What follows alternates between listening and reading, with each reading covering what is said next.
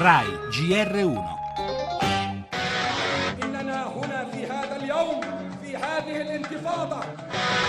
La protesta che si è trasformata in ribellione oggi sono in molti a chiamarla intifada. A Gaza, lungo la frontiera che divide la striscia da Israele, sono esplosi gli scontri.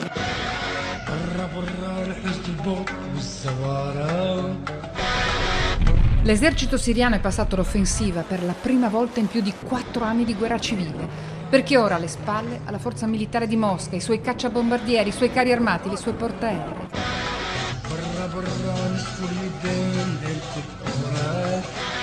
Seguiamo con profonda preoccupazione quanto sta avvenendo in Siria, in Iraq, a Gerusalemme e in Cisgiordania. Rivolgo un accorato appello alla comunità internazionale perché trovi il modo di aiutare efficacemente le parti interessate il Medio Oriente torna ad incendiarsi. Il fuoco che da sempre cova sotto la cenere a Gerusalemme, nei territori palestinesi in quelli in cui ancora vige l'occupazione militare israeliana, torna a divampare.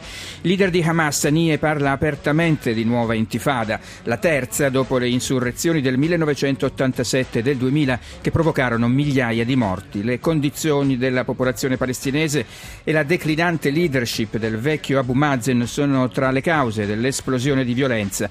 Una nuova crisi di cui non si sentiva assolutamente il bisogno in un quadro mediorientale segnato dalle guerre in Siria ed in Iraq e in un Maghreb tradito dalla primavera araba. Di qui l'appello di Papa Francesco. La strada è quella del dialogo, quella indicata anche dai Nobel per la pace tunisini, i quattro leader delle organizzazioni sociali e civili che in questi anni difficili per il paese nordafricano non hanno mai smesso di credere nelle possibilità di successo della via pacifica, quella del dialogo, appunto.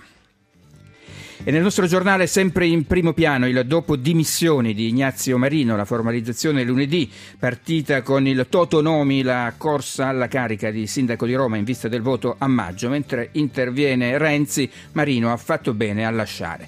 E per la politica anche il cammino delle riforme, concluso al Senato il voto sugli emendamenti al disegno di legge Boschi, martedì il voto finale tra le polemiche delle opposizioni. Per la cronaca parleremo ancora dell'emergenza sicurezza a Napoli, una nostra intervista al questore settore che invoca maggiore severità anche con i minori coinvolti nelle faide. Infine lo sport con la nazionale oggi in campo in Azerbaigian, l'incidente ad Alex De Angelis in Giappone nelle prove della MotoGP.